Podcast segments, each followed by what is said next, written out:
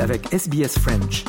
Retrouvez les rubriques sur sbs.com.au slash French.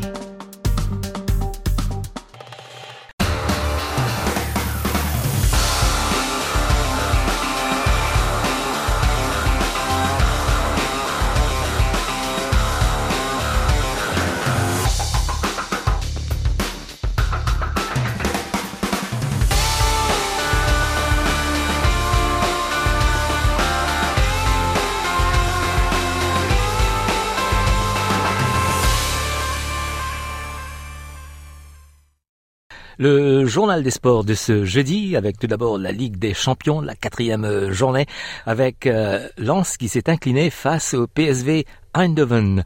Les précisions de Eric Mamrut pour RFI. Et eh oui, la douche froide pour euh, Lens qui, sous la pluie d'Eindhoven, a perdu son premier match dans cette phase de poule. 1-0 suite à un but pris dès la douzième minute. Les coéquipiers du Sénégalais Nampalis Mendy et du Ghanéen Salis Abdoul Samed qui ont ensuite eu plusieurs occasions d'égaliser, mais la réussite a fui les Lensois qui se retrouvent troisième au classement du groupe B, ex avec le PSV Eindhoven, mais comme Eindhoven était allé faire match nul à Lens, à la différence de but particulière, vous connaissez le règlement. Bien sûr, par cœur, donc, ils, resteront, quoi qu'il arrive, devant euh, Lens en cas d'égalité, bien sûr, à l'issue de cette phase de poule. Donc Lens, troisième à quatre longueurs du leader Arsenal. Les, Anglais tombeurs de leur côté du FC Séville euh, du Marocain Youssef El Nesri 2 à 0 dans le groupe A. Malgré un but du Congolais Cédric Bakambu entré en jeu, Galatasaray avec notamment Hakim Ziyech et Louis Fritza s'est incliné 2 buts à 1 à Munich face au Bayern, le club bavarois d'ores et déjà qualifié pour les huitièmes de finale. Manchester United est lui dernier après avoir été renversé au Danemark par le FC Copenhague 4 buts à 3. Les Red Devils qui ont longtemps joué à 10 contre 11, une bien mauvaise soirée donc, notamment pour le gardien camerounais de Manchester, André Onana. Dans le groupe D, les deux qualifiés sont d'ores et déjà connus. La Real Sociedad, tombeuse du Benfica Lisbonne, 3 buts à 1. Et l'Inter Milan, qui est allé battre le RB Salzbourg 1 à 0. Les huitièmes de, finale dans la poche également euh, du Real Madrid, premier du groupe C, après son succès 3-0 face à Braga, Santiago Bernabéu.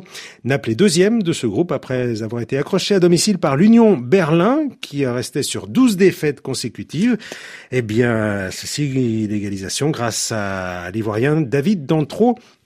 Fofana qui a donc décroché le nul à l'extérieur pour le club allemand, les Napolitains euh, qui jouaient euh, avec le Camerounais Franck Zambo Anguissa, mais sans l'attaquant Victor Osimhen qui, vous le savez également, est toujours euh, blessé. Mardi, le PSG a été battu par l'AC Milan 2 à 1. Sarah Loubakouche et Raphaël Delvolvé pour RFI. Oui, Donnarumma est une belle bronca. C'est ainsi que les supporters milanais ont accueilli le gardien du Paris Saint-Germain, Juan Lungi de Donnarumma, l'ancien de l'AC Milan.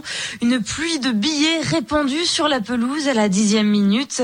10 comme les 10 millions pour lesquels il était, il était parti du club italien pour celui de Ligue 1.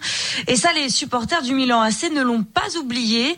Et on les a entendus en tribune après l'ouverture parisienne du score d'un ancien de l'Inter, l'ennemi des autres, c'est Milan Skriniar, pardon, rapidement euh, rattrapé par les Rossoneri qui prennent l'avantage au retour des vestiaires et mènent alors 2-1 face au PSG avec un but signé de l'inépuisable Olivier Giroud. Et ce match aura été l'occasion d'assister au réveil d'Ousmane Dembélé, Sarah Présent sur des actions clés, des passes, des frappes, pas forcément abouties, mais qui auront su faire trembler euh, l'adversaire milanais.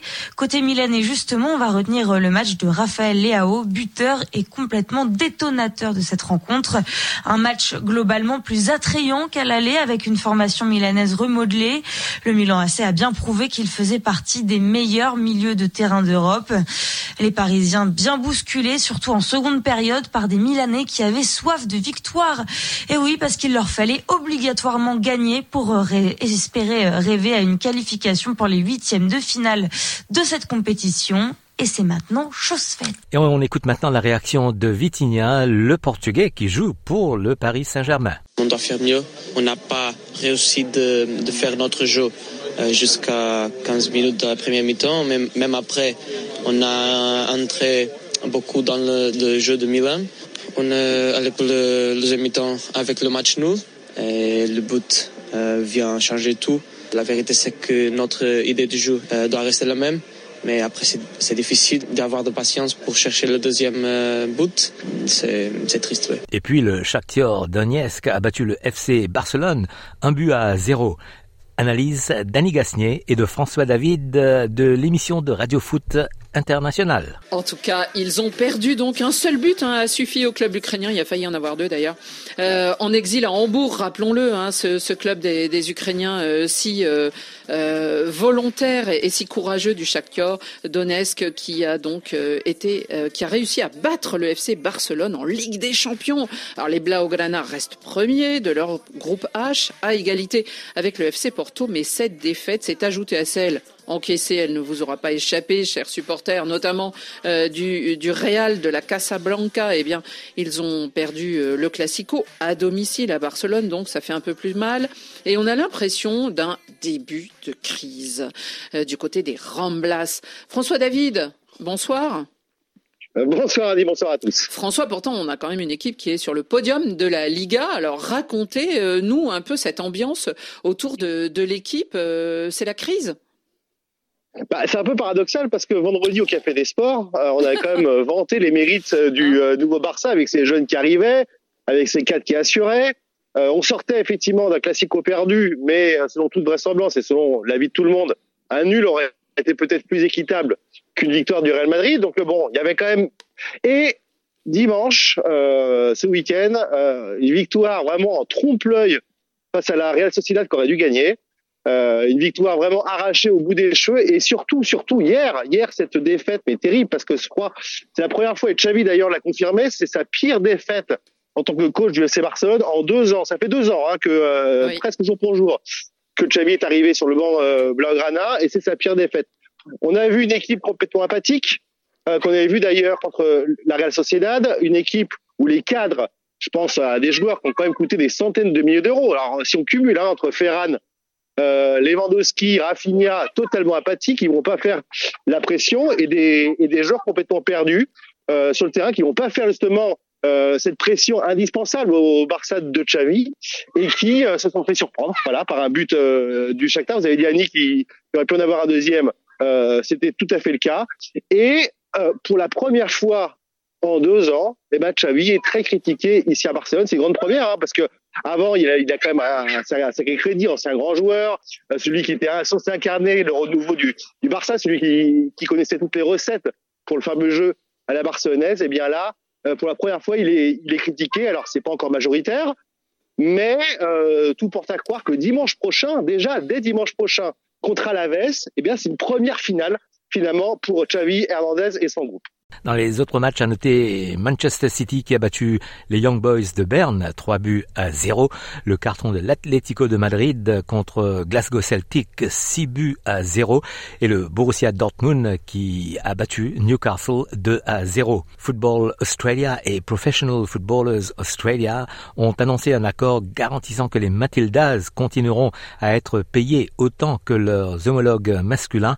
La Collective Bargaining Agreement Convention s'étend jusqu'à la Coupe du monde féminine de la FIFA de 2027 et garantit également que les femmes auront de meilleures opportunités d'emploi dans le sport.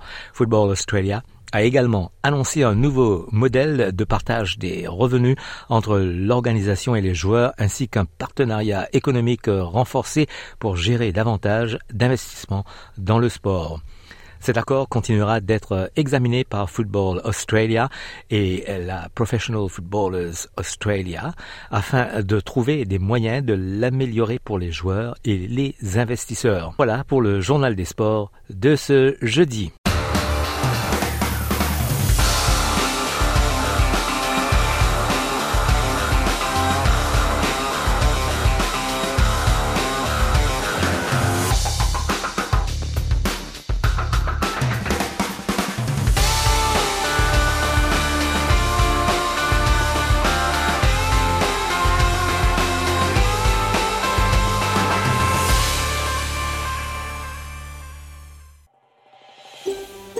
Vous voulez entendre d'autres rubriques comme celle-ci?